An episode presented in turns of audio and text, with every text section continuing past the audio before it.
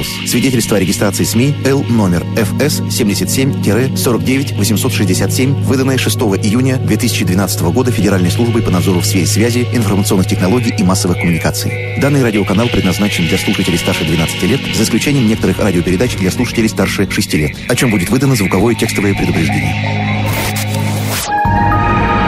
Вы слушаете Радио Теос.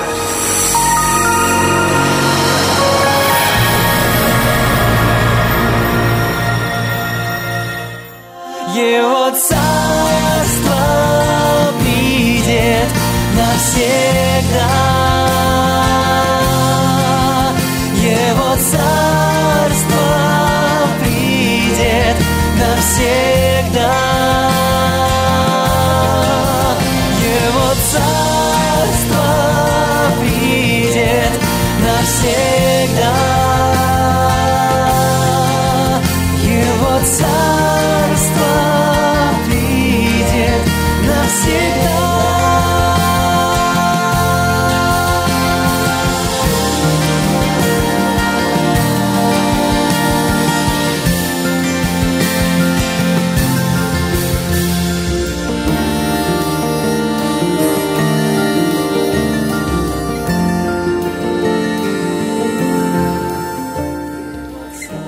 Добрый день, дорогие друзья. А, В эфире Переделкина и у микрофона Алексей Клименко, пастор Церкви «Христианская жизнь». И сегодня мы будем продолжать наши диалоги с Егуменом Евмением. Вот, и первый кусочек, который я поставлю, будет аж на 29 минут, друзья. Вот, и после него у нас будет какое-то время на то, чтобы поговорить, вам задать э, ваши вопросы. Я еще раз хочу напомнить, что и в Фейсбуке, и в ВКонтакте есть группа Переделкина для того, чтобы вы могли там вопросы какие-то свои задавать, комментарии, может быть, какие-то темы для будущих передач, потому что, конечно, бы хотелось учитывать э, ну, ваше мнение, понимать, что вам важно, понимать, о чем говорить больше, о чем говорить, ну, если так можно сказать, меньше. Вот. И сегодня мы начнем такую, или продолжим, если так можно сказать, серию диалогов о обретении подлинного духовного опыта. И мы уже как-то затрагивали этот момент. Не секрет, что сегодня очень много, ну, как бы вот second-hand духовного опыта, и хоть мы напираем, что у меня Иисус, я могу Библию читать, я там все понимаю, но на поверку оказывается так, ну, не все стройно, и хотелось бы, чтобы все было стройно, и поговорим о том, как и мы можем набирать мужество для того, чтобы выходить на какие-то территории, на которых мы еще никогда не были, и идти за Богом. И я еще раз хочу попросить вас, друзья, давайте пока будет идти запись, мы не будем звонить, вы можете писать ваши сообщения, которые я смогу прочитать, и после того, как закончится вот э, кусочек, это будет через 29 минут, мы с вами наш диалог продолжим, и вы можете звонить, вот, и общаться. Ну и давайте я поставлю нашу беседу.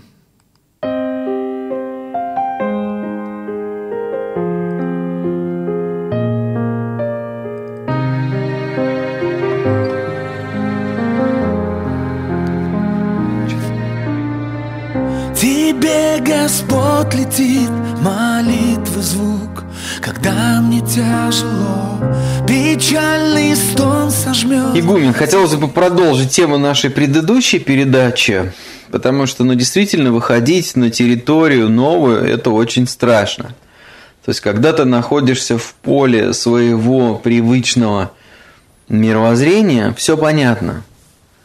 И, э, грубо говоря, если ты читаешь какой-то библейский стих по христианскому рецепту, и он не работает, ты понимаешь, что тебе нужно прочитать его второй раз, может быть, поработать над своим сердцем, может быть, пойти к человеку, который мог бы над тобой прочитать этот стих, чтобы он заработал. А выходить в какое-то, ну, как бы другое измерение очень сложно, потому что а вдруг я потеряю самого себя, а вдруг моя жизнь станет скучной, а вдруг вот тонкий лед равновесия моей жизни, он проломится. Это можно сравнить, наверное, с поведением человека, который, ну, например, освобождается от зависимости. От зависимости все понятно. То есть мне плохо, я выпил, там, мне скучно, я покурил. А вот что я буду делать без всего этого, это очень большой вопрос. Да, это очень большой вопрос. Если вдруг моя версия Бога, э, моя привычное религиозное поведение вдруг не сработает, и обычно люди что делают, как правильно ты сказал, они начинают ломиться в закрытую дверь, а эта дверь уже закрыта. Вот точно так вот в любви получается, что вот сначала любовь как-то через одного человека в нашу жизнь проявится, потом через другого, потом какая-то Божья забота через третьего, потом какое-то Божье водительство через четвертого. Но иногда случается так, что какой-то человек, как дверь, уже закрыт. И нам не нужно ломиться, а нужно понять, куда дальше Бог нас ведет. Потому что вот мне очень нравятся слова Христа, что никого не называйте учителем, потому что один учитель Христос. Это верно. Но тем не менее мы, мы постоянно учимся. Но Христос каждый раз обучает как бы то через одного человека, то через другого, то через третьего. И нам нужно не цепляться за персоналии, а искать того, вот здесь и сейчас, через кого Бог нас сейчас обучает. А иногда через обстоятельства. И вот про этот период, когда мы выходим за привычные пределы, мне немножко хотелось бы сказать здесь о периодах, которые проживает человек в процессе своей религиозной жизни, э, движения. И об этом подробно я говорю на своем семинаре «Инструменты духа». Но здесь мы скажем вкратце. Вот, например, обычный социальный человек, то есть который, как все, который ходит на работу, у которого есть семья, у которого есть, ну, например, какие-то, какой-то такой социальный пакет или там набор каких-то знаков принадлежности к тому или иному социальному слою.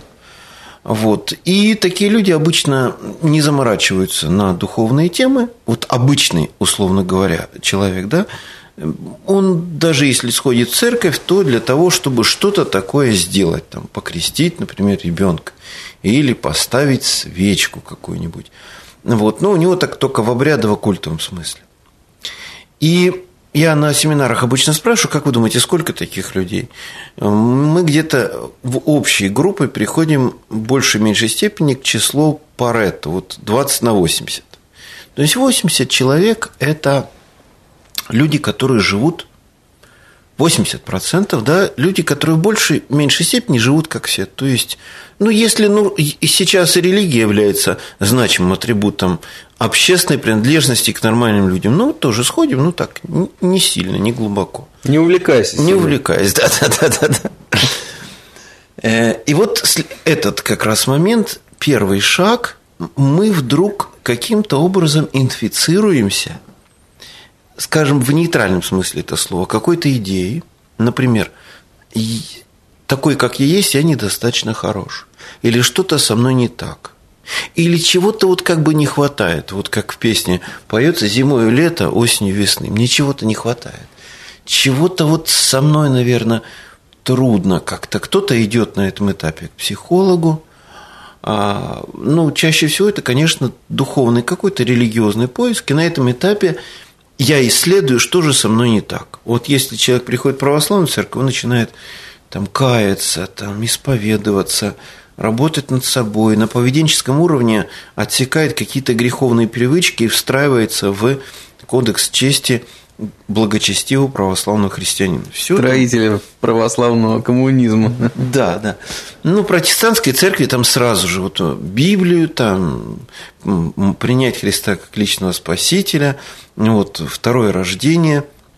Иногда это тоже происходит формально, иногда как будто бы на этом этапе какой-то перелом случается, но человек ходит еще и зависит на, каком, на этом этапе от более духовных людей, от каких-то институтов религиозных, и вот этот период такой эм, из, э, изучить, э, назовем его так, покаянно-исследовательский. То есть человек исследует себя, э, кается, исправляется, работает над собой И на этом этапе иногда многие люди останавливаются, всю жизнь так и а, проходит. На этом этапе человек еще не привит жестко к какой-то одной религии, концепции или какому-то пастырю.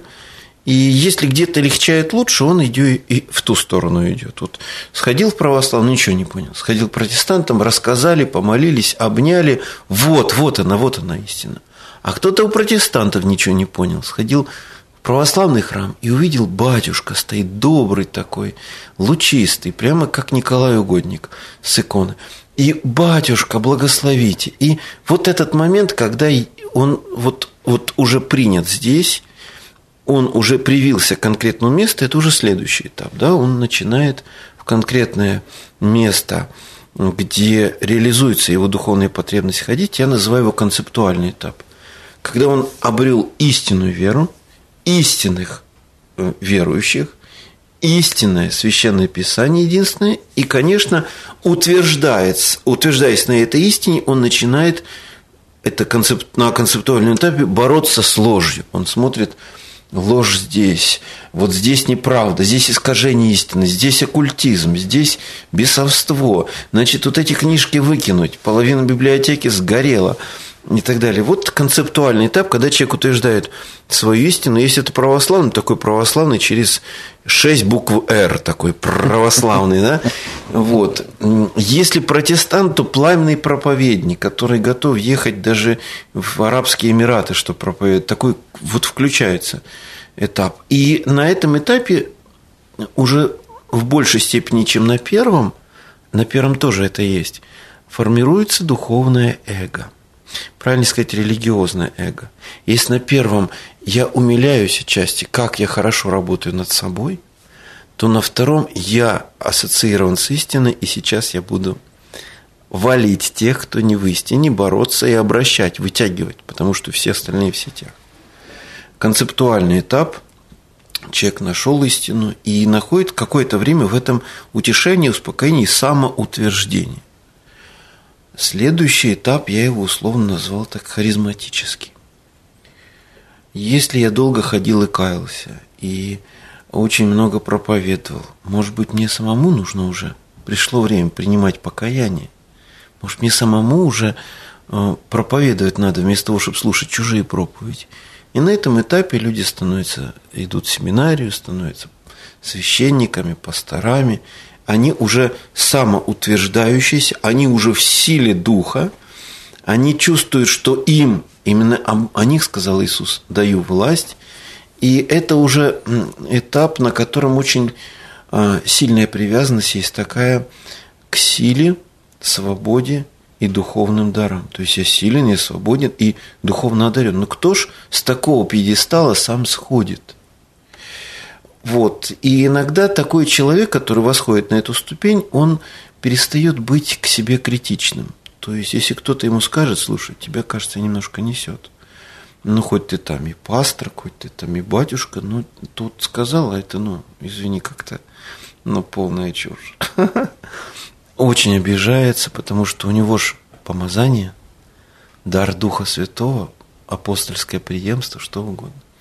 На этом этапе очень э, человек, с одной стороны, чувствует силу, которая от него исходит, с другой стороны, эго уже ну, очень такое мощное, сильно утверждающееся и так далее. И вот с этого места обычно человека сводит. Мало кто хочет с него сам сходить. Обычно это происходит как во внешнем мире. Происходит какой-то грандиозный прокол. Например, какой-то жуткий сексуальный скандал – или, например, происходит какая-то вещь, когда человек там дискредитируется на деньгах или на какой-нибудь такой банальной совершенно аморалке, а произносил-то он высочайшие и глубочайшие истины, от которых люди плакали и каялись.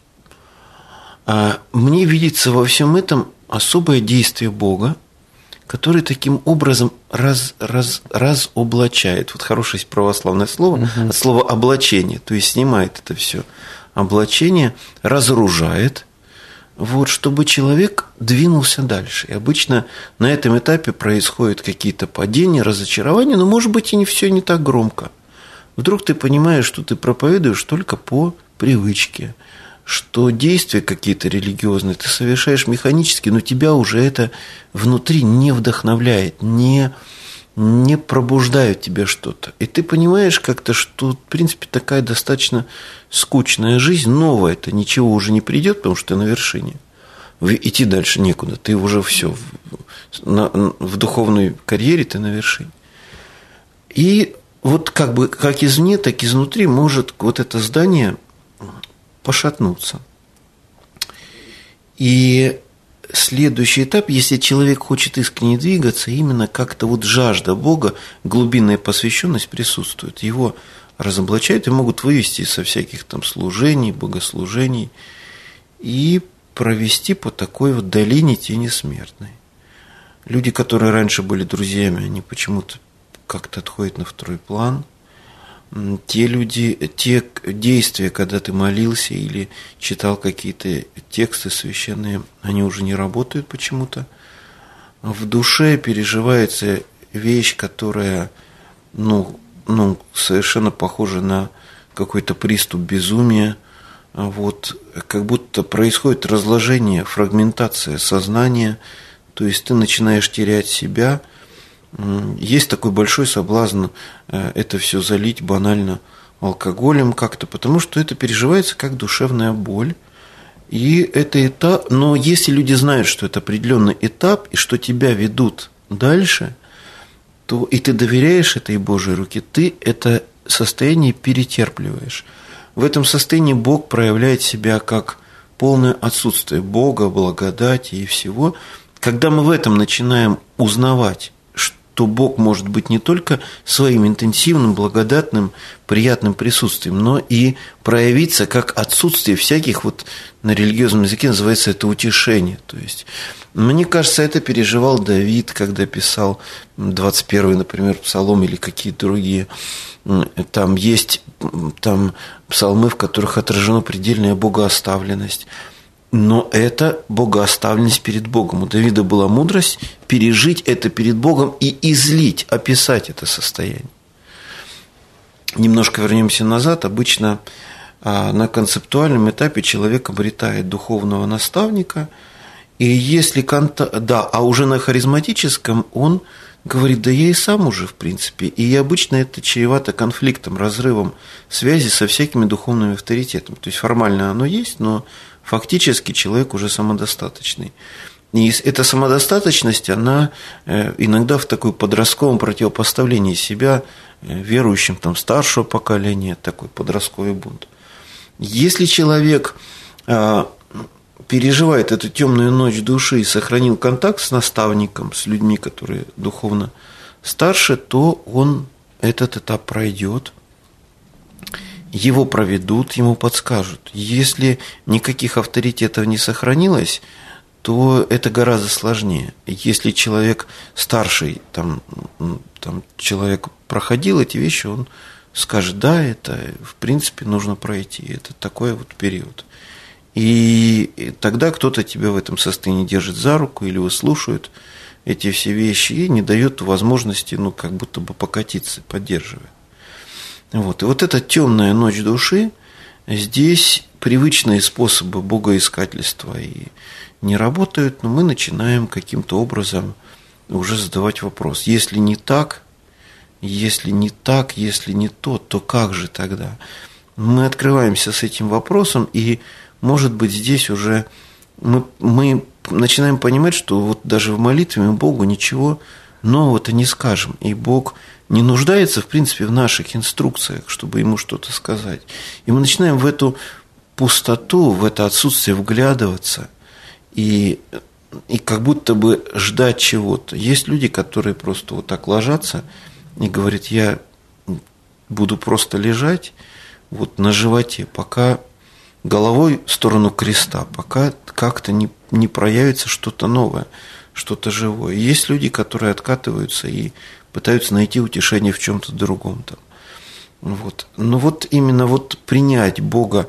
Да, кстати, вот прекрасный в этом плане образ Христа, когда он э, говорит о вот эти терзания двух воль, божественной и человеческой в Гефсиманском саду, или «Боже, Боже, за что ты меня, почему ты меня оставил?» То есть вот, вот эти все вещи Христос прекрасно показывает, что и эти переживания нужно ну, проходить с достоинством и понимать. И вот в таких вот обстоятельствах, обстояниях души мы начинаем понимать и раскрывать Бога как нечто большее, как нечто или, конечно же, некто, не предусмотренное нашим богословием, нашими догматами, доктринами, хотя многие святые отцы, многие подвижники веры древности об этом периоде пишут. То есть они описывают его как необходимую часть. Но когда мы слишком вдохновлены идеей, то вот Бог меня спас, но вот Он умер за мои грехи, начинаем это петь, прославлять Бога, то мы как будто бы даже не знаем. Я знал одного священника, который, прежде чем крестить взрослых людей, он отговаривал их. Он говорит, вы не представляете, если вы по-настоящему этого хотите, во что идете. Но это отговаривание, конечно, было такое, но с определенной долей ну, провокативности, что ли. То mm-hmm. есть это не потому, что он не хотел крестить, а потому что, чтобы рассказать о сложностях этого пути. Мне рассказывали о том, что одна женщина еще в советское время очень желала посвятить себя Богу, принять монашество, и она где-то 12 лет служила при одном храме, помогала там, убирала там прочие вещи. И священник старенький уже говорил, ну хорошо, там я уже буду, когда совсем старый, я постригу тебя в монашество, а сейчас просто ну, не буду возлагать на тебя это время. И после того, как он совершил постриг, она посвятила себя как невеста Христа на всю жизнь Богу. Утром проснувшись, она поняла, что никакого Бога нет. Она поняла, что в опыте это нет, и как будто вот эта пелена, которая все, как будто бы с глаз упала пелена, и все, что было раньше воспринималось как божественное, перестало так восприниматься. Но она поняла, что она дала обет верности, и она будет просто делать те дела, те механические действия, надеясь, что через это видимое действие, видимое послушание, она как-то достучится. Вот говорят, что мать Тереза, она переживала очень мощный опыт богооставленности, и при такой внешней успешности она на самом деле в дневниках писала, что Иисус, если ты говоришь об аде, то какой ад есть хуже, чем Калькутта, где ежедневно умирают просто от голода э, огромное количество людей. Вот. При огромной внешней успешности она внутри чувствовала предельную богооставленность и, и бессмысленность всей жизни. И здесь, конечно, есть определенная мудрость, и мудрость в том, что до конца посвященный человек иногда может даже через него совершаются какие-то чудеса, но он из этого эмоционально для души может ничего не получать вовсе. Это совсем другой уровень посвящения и совсем другой уровень аскезы, когда раньше вот ты помолился, человек исцелился, и тебе приятно, а? и все как-то при, при делах. А тут человек исцелился, но ты не можешь к этому никак даже быть причастным. Ты понимаешь, нечему радоваться, что это просто обычная жизнь. Это ты как функция, ты как перчатка на руке э, э, искусственного хирурга. Тебя есть такое даже вот выражение у протестантов, говорит, Бог, используй меня. Хочешь, чтобы использовали? Вот, вот, вот синергия, это вот как будто бы согласие, сотрудничество – а тут вот. И так, в таких вещах, вот, где Бог, когда, например, я всю жизнь жил праведной жизнью, посвященной Богу, и вдруг по несправедливому обвинению меня бросают в тюрьму. Или вот это то, о чем мы говорили, богословие после Освенцима. И в этом мы вступаем в область парадоксального. Я сейчас говорю о таких особенностях духовного пути – и связано с темной ночью души, потому что мы здесь вплотную приближаемся к такому пониманию, как апофатическое богословие. Если катафатическое богословие – это богословие, утверждающее Бога, Его свойства, Его как бы следы, как Он наследил на этой земле, и как это описано в Библии, в жизни, в жизнеописаниях разных людей, то катафатическое, апофатическое – это когда мы описываем Бога через отрицание. Вот, может быть, самый замечательный, выдающийся автор – это э, святой Дионисий Ареопагит, святой VI века, 5-6 века, но он одна, одноименный тому Дионисию, который упомянут был в Деяниях апостолов, вот, где он говорит, что в предельном состоянии сознание Бог не является ни тем, ни тем, ни тем, ни тем, ни тем.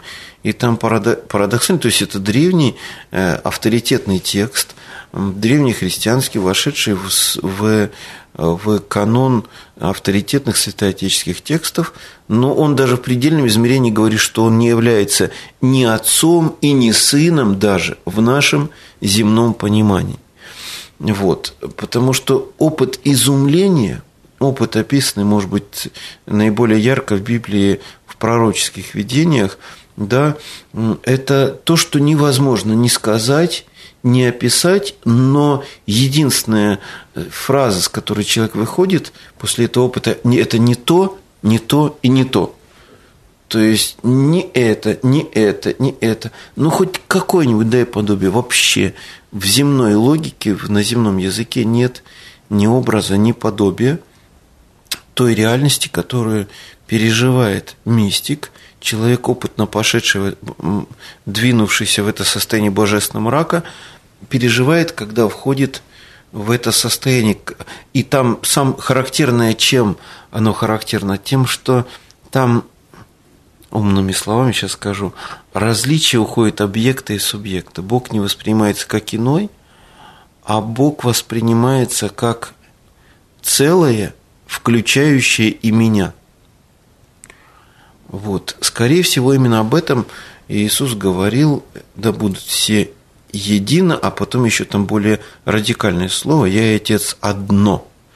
Вот это одночество, даже не одиночество, а одночество, когда между тобой и Богом нет предел, пределов, и ты как будто бы находишься в самом центре мироздания. То есть ты переживаешь себя и свое собственное человеческое э, сознание сливается с божественным сознанием, ты понимаешь, что не то, что ты как бы, ты даже не часть целого, а ты и есть это единое целое вибрация мудрости и любви, которая пронизывает эту Вселенную.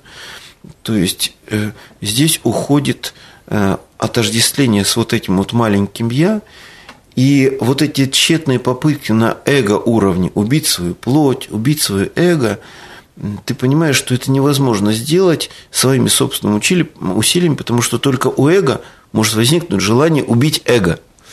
Вот. Это безуспешные попытки бороться с собой, и ты прекрасно понимаешь, что ага, вот оказывается, как это все. То есть, где есть пол, полнота Бога, там нет меня. Вот хорошая пословица есть такое «хорошо где, там, где нас нет». То есть, где меня, как вот это «я, я, я, я», я вот достиг, я вот духовный, я вот молился, я вот помолился, и все прошло, и Господь услышал. Вот этого «я» нету. Вот, и вот, вот это блаженство жизни без «я». Если этот опыт подарен будет человеку, вот он был подарен, например, старцу Силуану Афонскому – он ведь очень много плакал, искал этого богопознания. А потом есть у него такие удивительные строки, говорит, когда я молюсь тебе, когда я ищу тебя, слезы текут из моих глаз, и я начинаю записывать все, что происходит со мной. Но когда ты проявляешься в переизбытке, то мне просто перо вываливается из рук, потому что это совершенно непередаваемое состояние, в котором я уже не могу сказать «ты» но одно единственное «я есть», которое проявлено во всем. Вот маленькому я, конечно, хочется такого, он, оно когда слышит о таких вещах, оно интересный аттракцион, хочется вообще испытать, а как бы вот пережить это все.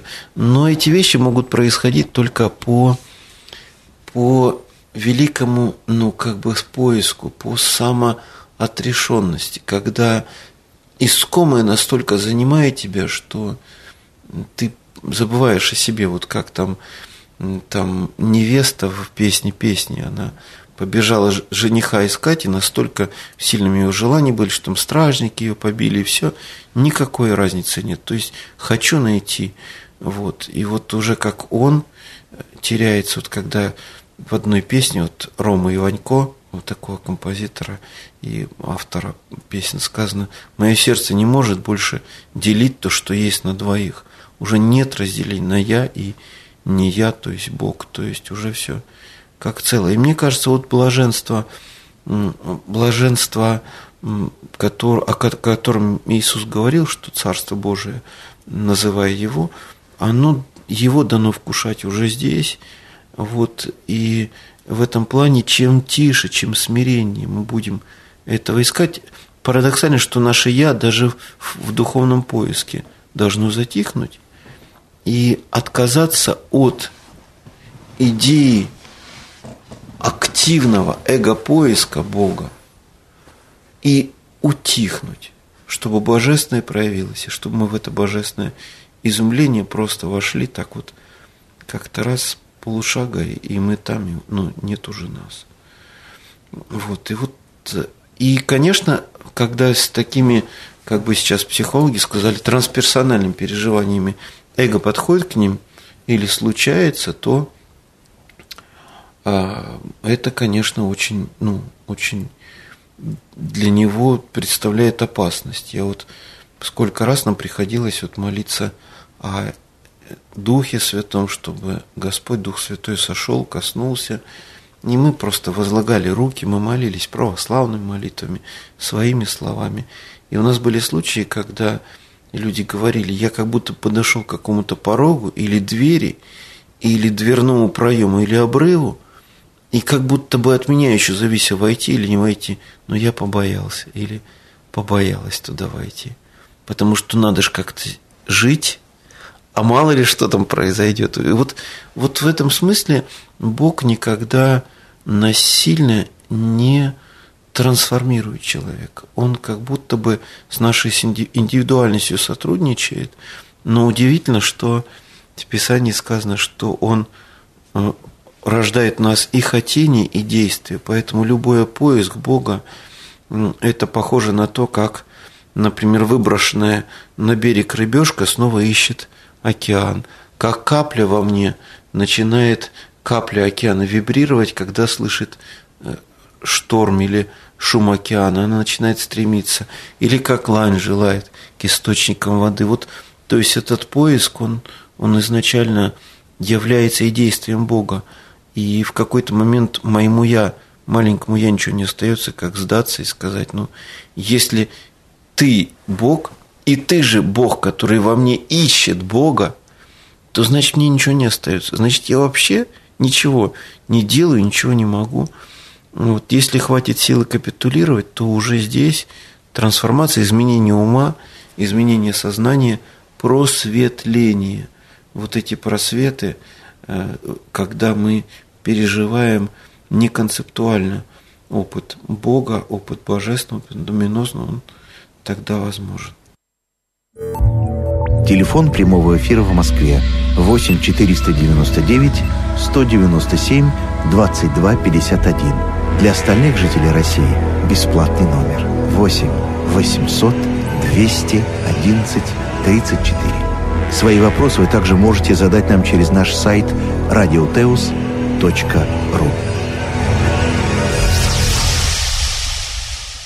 Ну, вот такой у нас э, разговор получился с батюшкой. Вот у нас уже телефонный звонок есть. Сейчас я попытаюсь его принять. Добрый день, вы в эфире.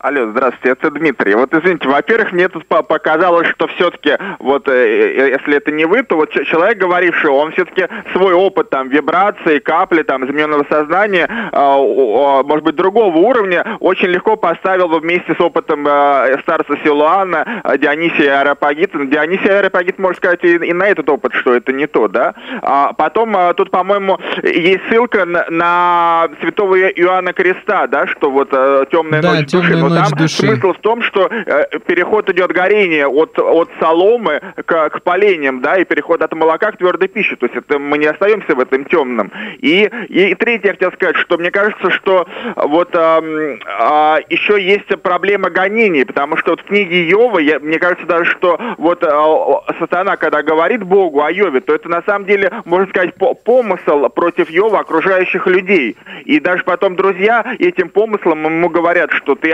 отрекись, да, а он говорит, что, ну, если я скажу, что не знаю Бога, да, то типа буду лжец, э, подобный вам. И вот в той же книге пастор Ерма говорится, что есть люди, откликнувшиеся детским сердцем отцу, и они уже не могут погибнуть, какие бы искушения не впадали. И вот Йов говорит именно о таком состоянии, что он, он откликнулся детским э, сердцем и знает, и в какие бы искушения не впадал, э, не- не скажет, что не знает. Хорошо, спасибо большое. Ну вот здесь, друзья, Дима нас сразу загрузил так э, суровой информацией, наверное, правильно сделал. Просто здесь что важно понять в нашем диалоге, что мы пытаемся разговаривать сразу на нескольких языках, чтобы нас поняли не просто люди, которые уже внутри церкви, но люди, которые ищут Бога за пределами церкви. И намеренно мы говорим такими словами, может быть, ну, пугающими, кого-то в стенах церкви для того, чтобы те люди, которые ищут истину, и которым рассказывают о разных там мистических э, переживаниях, чтобы они понимали, что в лоне церкви это уже давно не новинка, да, и вот все хиты, так сказать, сегодняшнего мира, это, ну, хорошо забытое старое, что сопутствовало опыту церкви. И более того, это тот опыт, который мы с вами можем а, получать. Здесь, э, ну, знаете как, слишком умно и э, глобально, может быть, нет смысла сразу э, заходить, потому что, да, если вы возьмете и сразу начнете читать святого Иоанна Креста, Дионисия Арипагита, то у вас может случиться, как говорится, паралич. Вот э, в этом смысле то, что мы пытались сказать, это когда у вас происходит такой момент ступора в духовной жизни или незнание, что делать дальше, это и пугающий момент, но это очень блаженный момент. И у нас телефонный звонок, сейчас я его приму. А, Добрый день, вы в эфире. Добрый день. А где можно купить книги? Возможно, есть какая-то литература? Я просто заслушиваюсь. Я... А, ну смотрите, Силуана Афонского, его жизнеописание и труды можно купить в любом, наверное, православном магазине. Ну, у нас, ну, в Питере все в одном месте есть это слово. слово. Вот, в Москве, конечно, тут сложнее, но... Нет, нет, мы в Питере. А, в Питере. Ну, у вас выбор простой, вы идете в слово, и там все, о чем мы говорили, есть. В этом смысле, может быть, какие-то, ну, сразу такие глобальные труды читать будет сложно, но вот Генри Ньюман, там какой-нибудь Томас Нет, Мертон. нет, а вот, э, по-моему, это Евмений был. А, Евмения самого. Да, самого. Нет, нет, нет. Не, а, не самого Евмения. самого. Хорошо, Я если его, только... Как, как бы сказать, фанат, я его по Марии еще знаю. Ага, Вот да, да, да, да, да, да, да. Ну, вы знаете, по самое простое найти его ВКонтакте, потому что у него там есть лента, много друзей, и он обычно всеми своими измышлениями и проповедями, и Я семинарами за- Заслушиваюсь. делится. Да, у него такой очень живой опыт, и я очень рад, что Бог нас вот свел, потому что это были мои духовные тоже искания, и мы как-то вот ну, как сказали бы люди вне церкви, волей судеб нашли друг друга. Вот, но мы знаем, Нет, что... я его знаю давно, как бы я говорю, что-то еще и по Марии, но просто я заслушиваюсь. И аномалии родились. Да, господи, сколько у него было передач, но это... Вот я хочу, вот, чтобы у меня было вот на столе настольная книга, потому что это, М. это кладезь. Ну да, но там все его записи, по-моему, и эфиры с Радио Марии есть у него ВКонтакте прямо на ленте. Вот, а книгу, я не знаю, там только старый, Не наверное, издается, его да? духовность как ответственность, да, он как-то... и- Но если я узнаю, я обязательно скажу, вот Ну, сегодня же и скажите, узнаю. А вот э, Дмитрий звонил. Да, Так Митьку мы женим, и не будет у него таких вопросов. Ой, ну ладно, давайте мы друг другу по милостивее, потому что каждый у нас своим путем идет на своем уровне, находится. Вот, ну, друзья, мне надо включить еще один э, кусочек, потому что я очень хочу, чтобы мы его послушали. Вот, и если останется время, то мы тогда с вами еще поговорим. Ну вот, ладно, еще один телефонный звонок возьмем. Добрый день, вы в эфире. Здравствуйте, добрый день. Ой, удивительная передача именно с вами. Вот сколько слушала и Марию, и Теос. Ну, в общем, вы настолько тонкий, глубокий человек. Вообще бы, конечно, хотела встретиться с вами и поговорить, потому что у меня очень много проблем. Вот э, богоставленность я испытала. Это было жуткое чувство. Я искала Бога везде. Все было для меня серым и безликим, и я очень страдала. Очень. Это было где-то месяц.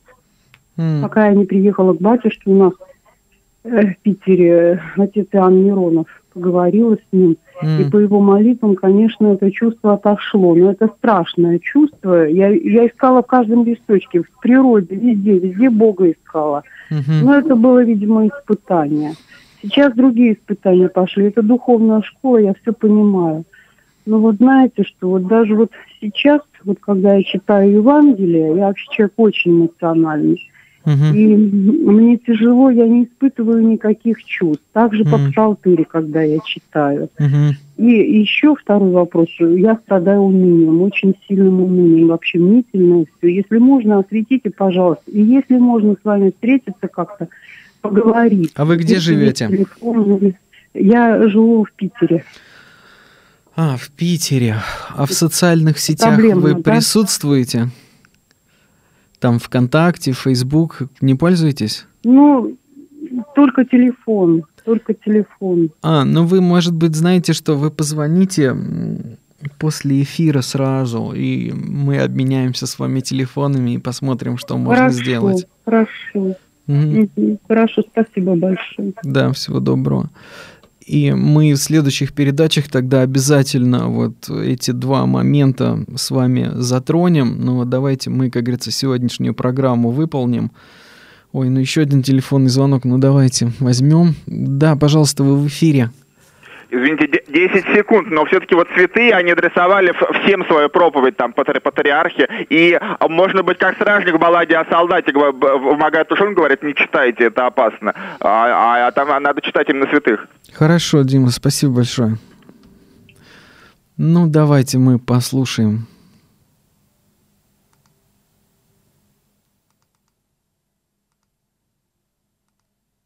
Когда-то лет семь назад один очень хороший человек пришел к нам тогда еще в библейский институт, и он начал свой урок такими словами. «Я ничему не смогу вас научить. Я ничего не могу вам дать больше того, что у вас уже есть. Я могу вам только показать путь, по которому можете идти к своей глубине. Угу. И вот э, именно, может быть, такими словами я и хотел начать вот разговор о духовности second-hand, да? Потому что вот этот человек действительно очень глубоко повлиял на меня, и я поверил, что если Царствие Божие внутрь меня есть, и что если я говорю, что я во Христе и Христос во мне, угу. значит, действительно, угу. во мне есть какая-то удивительная глубина, к которой я должен прикасаться – и вот обрести мужество, идти к богатству и многообразию вот этой удивительной глубине. Вот именно только на этом пути открывается подлинная духовность. Угу. И тогда уже, ну, я буду, конечно, читать книги других людей, слушать семинары других людей, да, рассматривать там разные традиции и пути, вот что мы с тобой сейчас делаем, но это будет уже другой путь. Да, не какого-то ущербного человека, который пытается ну, притянуть к себе какое-то сокровище, которое ему не дали, да, или жить в лучах славы там, другого человека, у которого есть сокровище, но который в себе, вот как говорил апостол Петр в своем послании, открыл богатство равно драгоценной веры, которую все мы имеем во Христе. Вот, и, ну, чтобы совсем просто, да, духовность подлинная и духовность секонд-хенд. Вот как мы можем отличить, может быть, одну от второй, и как мы можем идти, или где набраться мужества идти вот э, по пути своей подлинной духовности. Я уже как будто бы парадигма задана. Можно выйти. Да, да, да. Но, но попробую я именно с ее начать. Это, это вызов всегда развернуться внутри заданной парадигмы. Э, очень важная вещь. Я предполагаю, что здесь вот как, как мы говорим о синергии сотрудничества божественного и человеческого, так мне кажется очень важно, чтобы божеств, то есть личный опыт богопознания и опыт богопознания других людей – это не взаимоисключающие пути, а взаимодополняющие.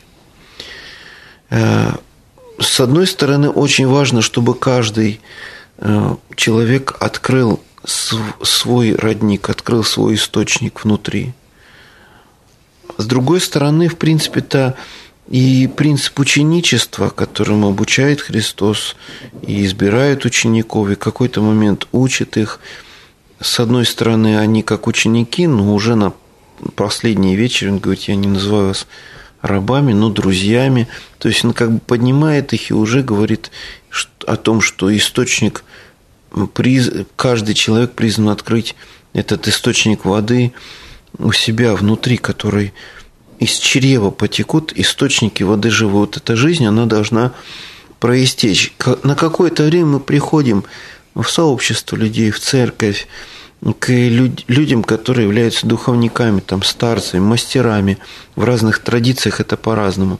И мы приобщаемся к пространству, где духовное, божественное уже является ценностью, где оно может быть проявлено уже даже энергийно, а может быть может быть только слова об этом, но мы смотрим, что человек искренне этого ищет. Вот, вот это вот сначала, когда мы учимся, например, живописи, мы приходим и делаем копии картин гениальных живописцев. Мы встраиваемся в существующие здесь правила и этикет духовной жизни, молитвы, там, богослужения. Мы встраиваемся сначала, да? Мы сначала как будто бы чужие копии рисуем, мы читаем чужие книжки. Вот. И потом уже приходим к состоянию, когда мы доходим до каких-то пределов вместе с нашей общиной или с нашим духовником в нашем духовном развитии, и потом чувствуем, что там уже есть некоторая дверь, за которую вообще-то уже ходят-то в одиночку. Нужно, хотелось бы с кем-то туда, но как будто об этом очень трудно сказать или описать это. И я или остаюсь на уровне общения, тусовки, общности с этими людьми, или я вот этим одиноко прочерченным путем, о котором говорят современные там мистики вот, э, и древние, начинаю идти, я делаю первый шаг в эту самую неизвестность. Очень важно, когда мы идем в эти лабиринты и в этот божественный мрак, чтобы был страховочный пояс, чтобы была ниточка рядны, чтобы мы с кем-то сверяли свой путь. В православной традиции есть духовники, духовные отцы, с которыми человек сверяет, поверяет свой путь, особенно если он такой какой-то необычный, а ну, более глубокий, чем вот как-то повело куда-то очень глубоко, или это темная ночь души, или какой-то опыт – богопознания, который слишком необычный. Вот. Я очень поддерживаю идею наставничества, вот, но такого наставничества, которое не контролирует своим опытом другого человека, а который просто держит на контакте другого человека, то есть мы вместе. Были печальные случаи, кстати, я знаю, и сейчас вот, ну, и в своей там монастырской практике помню, и когда люди уходили в какой-то духовный поиск, но они теряли адекватность. Они выглядели как-то странно. Когда им задавали простые вопросы насчет внешнего вида гигиены, они как-то так очень по-доброму улыбались Вот. Это, это такая предельная святость, но мне кажется, что подлинная святость, вот святость, отделенность, посвященность, она не конфликтует с социальностью, потому что она воплощается в тех социальных формах, которые сегодня существуют. Вот. Если, например, человек живет где-нибудь в горах, там, на Кавказе или в Гималаях, это другая совершенно ситуация. Но если человек находится здесь, миру, очень важно, чтобы его вот этот внутренний путь, путь сердца, он был соотнесен с другими людьми, потому что Царство Божие, с одной стороны, у каждого есть индивидуальное расширение движения, с другой стороны, мы-то там одно, и важно, чтобы здесь вот с кем у тебя одно, вот есть вот это переживание, что вот, вот мне кажется, и определение церкви в предельном смысле это когда ты, преди, ты именно предельно являешься собой, и таким, каков ты есть, ты принят сообществом этих людей. Вот и точно такие вот отношения во Христе. Если ты встречаешься с каким-то сложным, непонятным богословским вопросом или проходишь темную ночь души, когда Бог проявляет себя не как присутствие Бога, а как предельное отсутствие Бога. Это тоже божественная проявленность, это некоторая грань Его. И ты с этим можешь прийти в свою общину и к своим друзьям по вере, и э, тебя примут с этим и выслушают. И не будут сразу же лечить правильными фразами, типа больше надо молиться и так далее. А просто опыт твоего проживания сейчас будет принят и почтен, ну, то есть тебя поддержат в том непростом, что ты сейчас переживаешь. Вот. И вот этот вот, мы говорим о пути сердца, да, вот на этом пути сердца, если человек решается уже сердцем э, за пределами ума, а сердцем, сердцевиной, серединой, там существует много непростых э, виражей, и я считаю, что, в принципе, карты – протоптанные, нарисованные другими людьми, они вполне могут нам пригодиться. Но заметьте, что каждая карта, во-первых, она не, равна территории, потому что и территория не равна территории.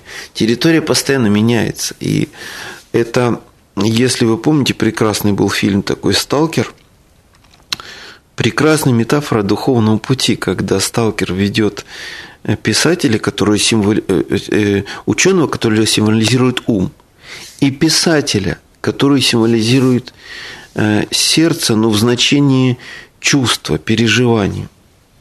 Заметьте, что сталкер, который здесь прообразует путь духа, сталкивается с сопротивлением как ума, то есть писателя, так и то, эм, ученого, так и сердца, то есть писателя. Вот эмоционально-чувственная природа в какой-то момент тоже начинает бастовать и говорит, куда тебя несет. Э, там, может быть, вообще ничего нет. Может быть, это опасный путь. Давай какое-то приятное переживание о Боге найдем, и все. Но вот мне кажется, что вот и я так вот, как насколько знаю из трудов там православных святых, что божественное проявляется и за пределами ума, и за пределами переживания. Вот там находится Бог проявляет себя как отсутствие чего-то, что свойственно эмоциональной, чувственной, интеллектуальной природе человека. И вот именно это мы можем назвать божественным мраком. Об этом писал святой Дионисий Ареопагит как о пространстве э, Бога, как отсутствие всего, что связано с нашими представлениями о нем. Вот. Ну, на, вот опять же, чуть-чуть вернусь, да, к этим вещ, вещам ведут те или иные маршруты, и на определенном этапе мы можем ими пользоваться, вот каждый раз выверяя дорогу свою и соотнося свою жизнь, и оставаясь на связи, на контакте с другими идущими и ищущими братьями, там, сестрами и так далее. Ну, друзья, вот наш эфир подошел к концу, к сожалению. Такая вот у нас беседа получилась с батюшкой. Вот, ну, через, наверное, две или три передачи мы продолжим разговор. Я попытаюсь как бы вот записать ответ батюшки по поводу, ну, как бы углубления вопроса про и уныние, и про богооставленность, потому что это очень важные вопросы. Каждый из нас с этими переживаниями сталкивается, и нам нужно знать, что делать. Ну а пока благослови вас Господь. До новых встреч в эфире. Вот, и всего доброго, дорогие друзья.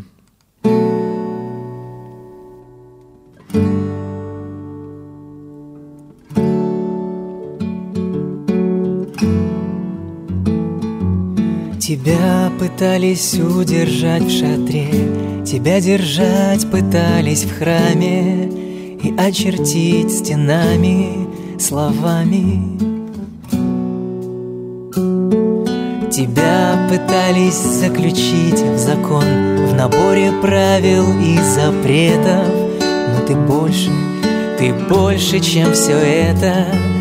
Тебя пытались в Библии закрыть И делать идола из церкви Давать грехам расценки, оттенки. С кем сравнить того, кто создал все и вся объять его, он не вмещается В наши рамки и границы. Как объять его?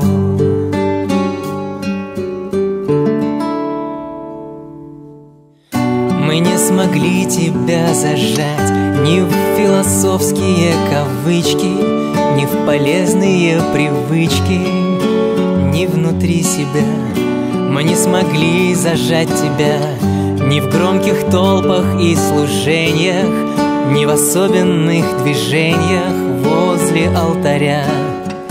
С кем сравнить того, кто создал все и вся? Как объять его? Он не вмещается в наши рамки и границы. Как объять его